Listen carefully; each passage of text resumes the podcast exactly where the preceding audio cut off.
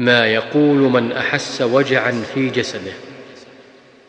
ضع يدك على الذي تألم من جسدك وقل بسم الله ثلاثا. وقل سبع مرات أعوذ بالله وقدرته من شر ما أجد وأحاذر.